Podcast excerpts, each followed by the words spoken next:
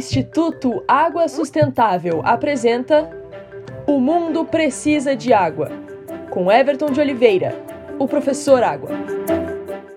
O filósofo Heráclito tem uma famosa frase que diz: Não se pode entrar num mesmo rio duas vezes. Com sua lógica e profundidade, ele quis dizer que as águas que passam ali no rio não voltam mais. Não são mais as mesmas águas de onde você entrou.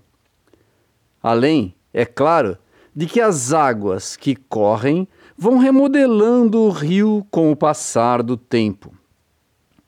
Em geral, os rios de nossa imaginação são perenes, nunca secam. Exibem suas águas todas as horas, todos os dias, todos os anos, toda a vida. Mas se não chover continuamente, de onde vem a água que alimenta esses rios para que eles se renovem continuamente? Essa renovação vem da água do subsolo, que flui lentamente depois da infiltração por vastas áreas das águas de chuva indo desembocar nos rios através dos seus leitos.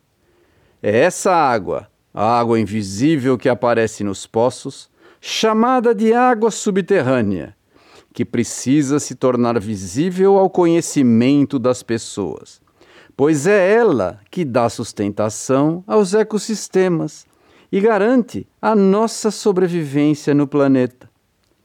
Trazendo a inteligência de Heráclito para o meio ambiente, é verdade, não se pode entrar num mesmo rio duas vezes.